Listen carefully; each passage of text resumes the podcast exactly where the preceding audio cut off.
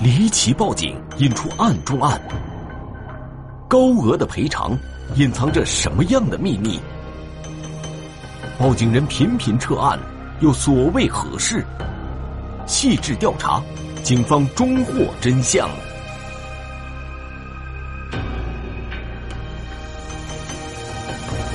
百万赔偿，天网栏目即将播出。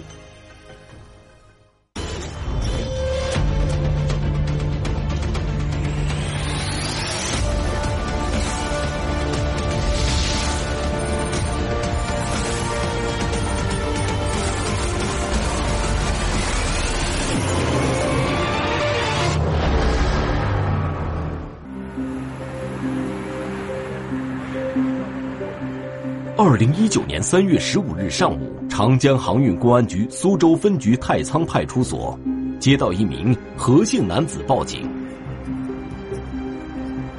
何某称，自己的朋友王某用一起碰船事故诈骗了他六十万元。据何某反映，自己与朋友王某等人在二零一九年年初合伙买了一艘运油船，平时搞油品运输生意。三月份。本应该是拿分红的时候，但是何某并没有如期收到分红。股东王某告诉他说：“呃，我们被其他人敲诈了，说是，呃，两百万损失掉了，然后他的分红和他的本金都不能还给他了。”何某怀疑所谓的碰船事件是合伙人为了独吞运油船的收益而杜撰出来的，随即选择报警。警方继续询问何某，了解碰船事件的来龙去脉。报案的几天之前，也就是在二月底这个样子，被一帮人乘坐快艇到他们船上呢敲诈两百万块钱吧。何某说，二零一九年二月二十二日晚上，他们的运油船行驶到长江太仓段水域时，突然有一艘快艇靠了过来。快艇上的几名男子身穿迷彩服，手持棍棒，叫喊着登上了游船。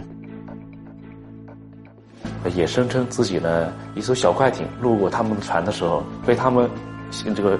先浪啊先翻掉了。随后，快艇上的人要求赔偿二百万元，否则就报警处理。运油船上的船员马上通知了王某、何某等人。因担心延误成品油的交货时间，虽然明知对方要求的赔偿金额极不合理，但是王某等人还是答应了对方的要求，把钱转了过去。这个三个股东是要求平分，那么他感觉到就是我再也没有赚到这么多，嗯嗯，就是但是现在拿出来钱的时候要拿这么多，是不是就是说怀疑就是说他们几个还有两个股东在骗他？何某虽然作为股东之一，但是对运油船的业务并不了解。事发突然，自己也没有多想，就同意了王某等人的建议。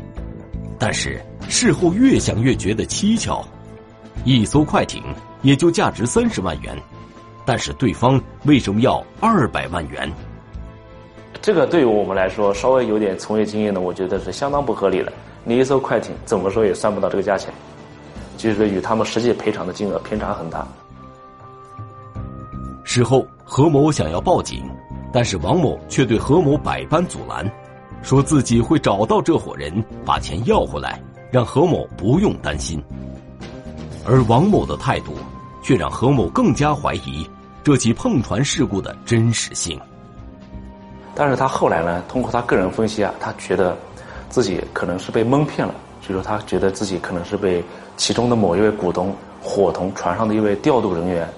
就是蒙他一个外人。当时甚至还有一种想法，就是说说可能这个实际的敲诈勒索是没有发生的，只是呃这个合作的这个股东王某想要把他的这一部分本金吞掉，对他进行的诈骗。警方听完何某的描述后，立即联系运油船的股东王某，对案件进行进一步核实。但是我们在找他的过程中呢，这个王某就是非常回避我们，呃，我们哪怕就亲自去找他，他也不太乐意。王某表示自己人不在苏州，过几天才回去，而对何某所说的诈骗，则表示完全是何某的误解，称在回到苏州后会与何某私下解决这件事。我们心里也有一点点好奇，就是我们也在犯嘀咕。而令警方没想到的是，就在与王某电话沟通后不久，何某的态度也发生了转变。这个何某就是三番五次过来说，那个我要求撤案，跟我们派出所三番五次的过来说我要我要撤案，但是摆在我的面前，这个案件是现在是不可能撤案的。这么大一个涉案金额，不管是受害方还是作案的犯罪嫌疑人一方，这个都是有法律责任的。王某等人究竟是否对何某实施了诈骗？快艇的勒索事件是否真的发生过？何某又为何反复要求警方撤案？警方意识到案件绝非何某、王某二人说的那么简单，于是决定继续对案件进行调查。当务之急就是找到王某，详细了解情况。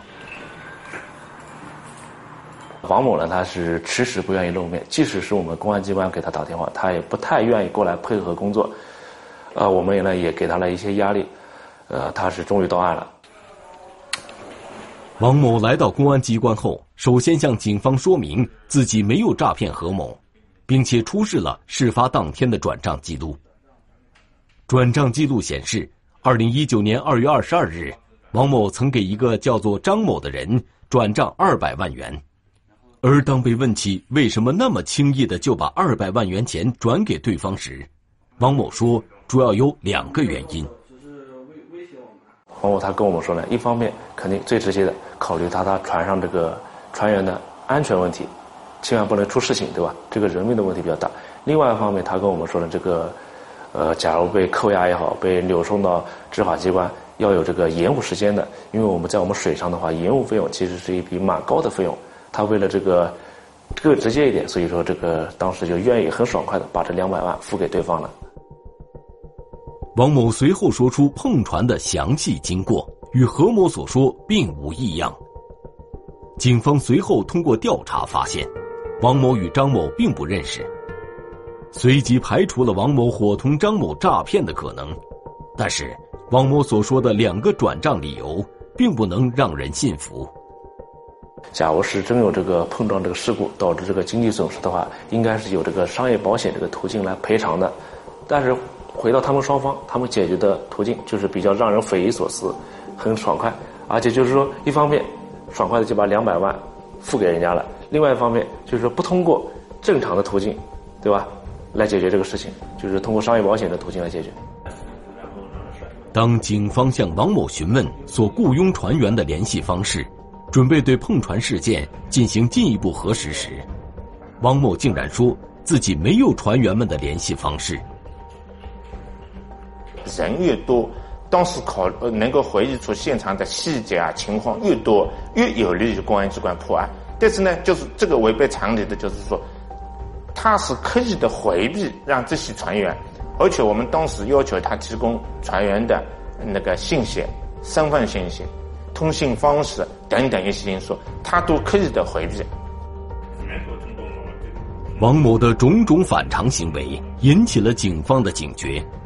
警方分析，事发当天何某等人的运油船上应该是隐藏着一些秘密。警方决定兵分两路。一路继续追踪快艇上的人，一路对运油船进行调查。在这个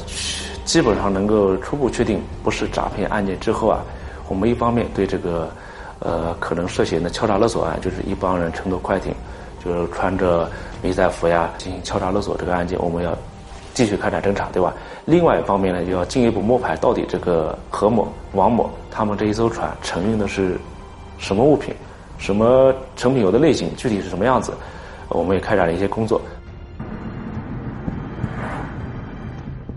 在实施敲诈勒索时，有时会因为受害者的反抗，引发更严重的后果。警方初步排除掉诈骗案件的可能性后，立即对江面上发生的敲诈勒索案进行立案侦查。警方对收款人张某展开调查。张某浮出水面，然后他的行迹呢也非常可疑，他是先先在四红开先后开了两张新的银行卡转钱，他在使用完一一张新的银行卡之后赶紧注销，然后再使用第二张银银行卡，然后他把钱转到第二张银行卡之后，他又到我们苏州市的吴中区开设了第二第三张新的银行卡，然后把钱转到新的银行卡里之后呢，把钱用以现金的方式取出来，取出来之后，他又把第三张银行卡又注销了。警方初步判断，张某极有可能是想通过这种方式来逃避公安机关的调查。然而，就在警方对张某进行深入调查后，却推翻了之前的判断。我们了解了一下，张某这个人呢是基本上可以说是无业游民吧，然后他呢跟水上就是完完全没有任何关系。跟着水上经了解，张某是宿迁市泗洪县人，从未从事过任何水上的相关工作。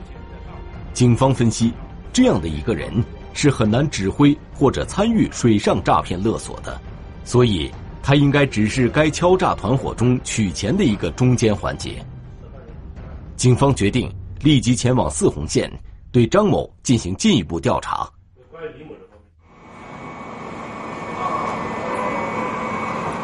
就在此时，负责调查运油船的民警通过调查闸口过关信息，也发现了何某与王某所持有运油船的种种疑点。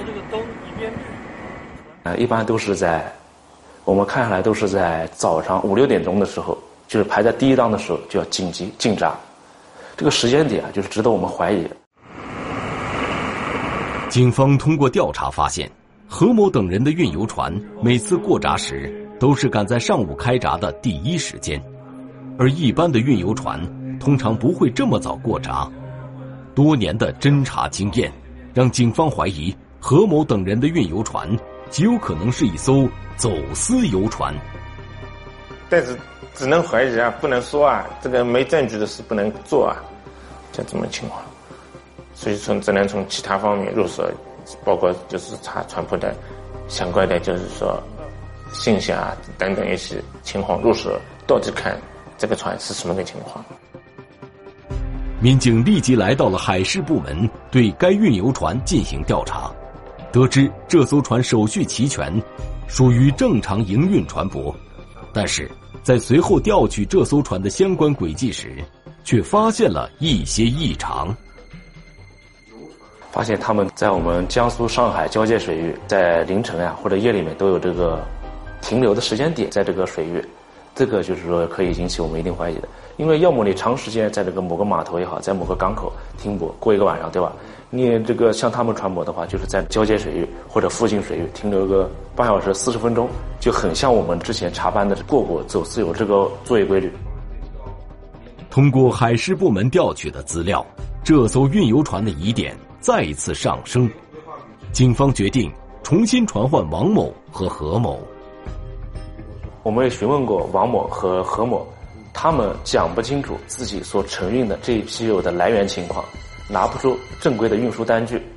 就是说这个航次他完全讲不清楚，从什么地方装的油要到什么地方去。因为按照我们正常这个标准的作业规则来说，你从什哪个港口哪个油库装的油装了多少吨？然后到什么港？比如说到我们张家港港口，对吧？你要向我们海事部门在手机上电子备案的，但是他们有没有这备案？拿不出来的。即使备案的话，可能是虚假备案，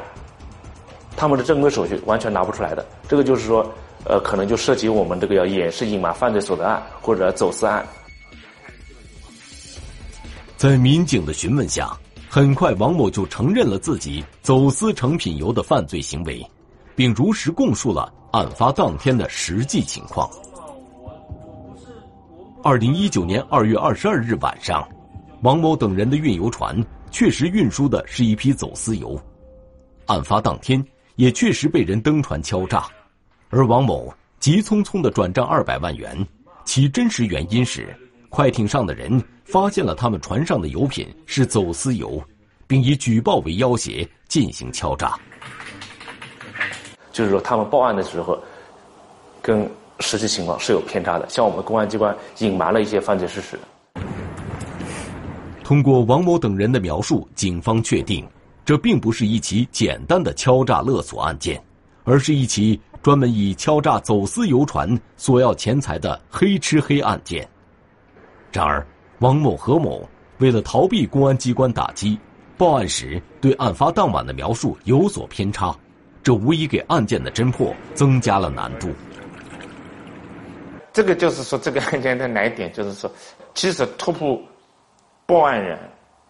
比突破嫌疑人更难。这个案件上，我们重点精力肯定是放在嫌疑人上面，但是没想到这个案件，就是说作为受害人那一方，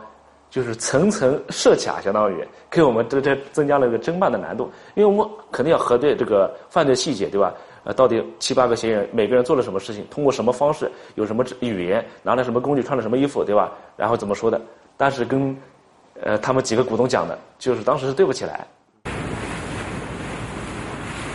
随即，警方前往案发当晚王某等人被勒索的水域，但仍然没有找到有价值的线索。因为最初的时候，我们能锁定的这个案发的这个水域，它就是之前就说的是在那个我们长江的入海口一段，就是说上海的崇明岛跟我们的呃长江太仓段这段交界的水域，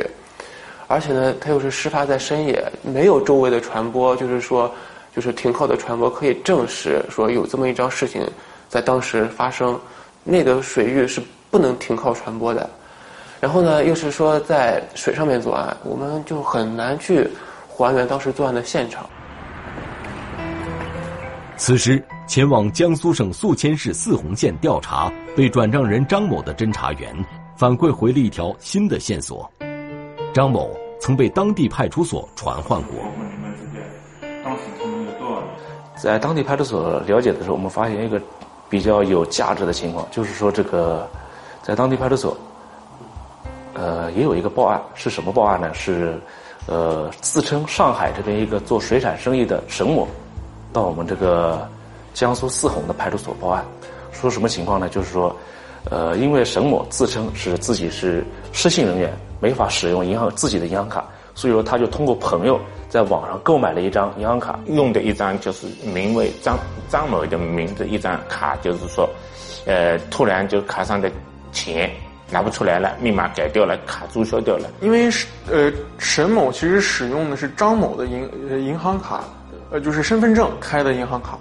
所以沈某只需要经过自己的一些相关操作，就能够把钱拿出来。因为这毕竟是他自己身份证开的一个卡，他去银行提供好自己的相关的身份证件之后，就可以把这笔钱取出来。沈某发现银行卡取不出来钱。于是就到张某的户籍地报警，当地公安机关很快找到了张某，让张某把钱退给了沈某。这起案件最终调解处理。侦查员进一步了解，发现沈某向张某索要的钱款金额恰巧是二百万元，并且报案时间就在王某等人被敲诈勒索后不久。难道沈某与该案有关？纳入进去，纳入了就是说这个范围。沈某呢，就是说平时的话是在上海这个大治河附近水域捕鱼的，呃，水产品销售。警方通过调查发现，沈某是做水产生意的，规模并不大，但账户上的资金流水却很大。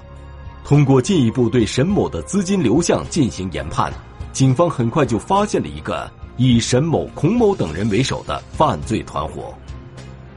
把他们这个组织的架构通过资金的流向基基本上固定。经过调查，警方查清该团伙由十三人组成，长期活动于长江太仓段水域，敲诈勒索走私游船。然而，该团伙人员此时分散在全国各地，想要同时抓捕绝非易事。警方决定先期抓捕沈某、孔某等五名主要犯罪嫌疑人。其中有一个，他们和团伙里面就是有一个有一个人，当时在海里，他就是发案以后呢，也感觉到当时发案以后感觉到有问题了，他这个人一直堵在外海，就是我外海的船上，他不靠岸。那么这小方也承认了，就是说大致。经过调查，警方发现其中一名犯罪嫌疑人倪某一直在外海。警方担心，如果先抓捕其他人，后续抓捕倪某的难度很大。慎重考虑后，警方决定先按兵不动，等待倪某从外海返回后，再对五名主要犯罪嫌疑人进行抓捕。所以说呢，我们要找一个比较合适的时间，比较合适的时间呢，就是说才能够一网打尽。二零一九年十月底，警方了解到倪某已经返回了江苏，长江航运公安局决定联合张家港市公安局、太仓市公安局，对五名主要犯罪嫌疑人展开集中收网行动。我们在收网的时候呢，是一共是两省四地吧，在江呃上海，然后江苏的泗洪、盱眙、呃盐城等地就要共同收网。孔某、沈某在上海在水产市场把他抓获的。在其中一名犯罪嫌疑人家中，警方搜查到了嫌疑人作案时所穿的迷彩服等物证。至此，五名主要犯罪嫌疑人悉数落网。然而，几名犯罪嫌疑人到案后，警方对他们的审讯工作进展的并不顺利。他们呢就声称一口咬定自己没有去敲诈别人，只是说自己的快艇被人家掀翻了，才去要快艇的赔偿费。我们就把他带到我们张家港本地，然后进一步进行审查。在审查的过程中呢，我们发现犯罪嫌疑人对我们提出的问题，包括资金流水，啊、包括这个案件的这些情况，他都能够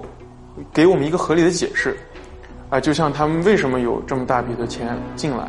啊，他们为什么每个人能够分到这些钱？显然，沈某在作案前做了精心准备，企图用张某的银行卡隐瞒王某向自己转账的事实。但是，当警方说出沈某曾在泗洪县报警索要张某银行卡里钱财一事，犯罪嫌疑人沈某再也无可抵赖。在是证据摆在这个面前，呃摆在这些嫌疑人面前之后啊，这个沈某心理防线崩溃了，就主动的交代了部分的犯罪事实。那我们掌握了沈某说的这些情况，其次对其他的各个嫌疑人进行突破。据犯罪嫌疑人沈某供述，自己因为生意经营不善，欠下大量欠款，于是伙同孔某等人动起了敲诈走私游船的心思。沈某呢，他们就抓住了犯罪嫌疑人，哪怕被敲诈或者说被这个诈骗之后，不敢报案的这种心理，去江上从事这个敲诈勒索。因为他就是他的心，他就算准了，就是受害者这个心理，你是不敢去报案，你也不会去报案，所以说他有恃无恐，就是才发生了这样的情况。警方分析，该团伙作案应该不止这一起，但是并没有人报过类似警情。警方决定还是继续突破犯罪嫌疑人。不久后，犯罪嫌疑人又如实供述了两起案件。他们陆陆续续的跟我们交代，在二零一九年一月二十五号左右，也通过类似的作案方式敲诈过一艘呃走私游船，当时是敲诈了一人民币一百万元吧。然后呢，我们还顺藤摸瓜排排查到他在二零一九年一月初的时候，也是他们第一次做这个事情，因为第一次做嘛，比较谨慎。那一趟敲诈对方走私游船，只向人家要了三十万元吧，应该是这个样子。犯罪嫌疑人如实供述了实施敲诈的三起案情，均以快艇被撞翻为由敲诈走私游船。但是，令警方疑惑的是，犯罪嫌疑人又是如何分辨这些走私游船的呢？然后这个案件中的沈某，他以前据据说去了解，他呢也是在走私游船上干过活的，对这个方面就是说船舶不管是外观上面辨别也好，呃过驳的方式辨别也好，特别是时间点，他都能够很掌握。另外一个呢，他们就可以从这个呃过驳的方式，在这个水域这个时间点，因为我们正常的都是从这个岸上到船上，或者船上到岸上，但是他们呢，这个就是说很简单的、很粗暴的，就是一个稍微大一点的游船，呃，通过几根管子，简单的通到小游船上面，直接在水域里面就可以过泊。过泊方式就可以让他们判断出来，这个确定这条船基本上就是走私游船。二零二零年七月十六日，该起案件最后一名在逃人员丁某伟于山东临沂落网。至此，涉案的十三名犯罪嫌疑人全部落网这起敲诈勒索案件得以圆满侦破孔某沈某等人为了自己的一己私利选择敲诈走私游船必将受到法律公正的裁决。而王某何某等人虽是本案的受害者但因走私成品油同样要承担相应的法律责任。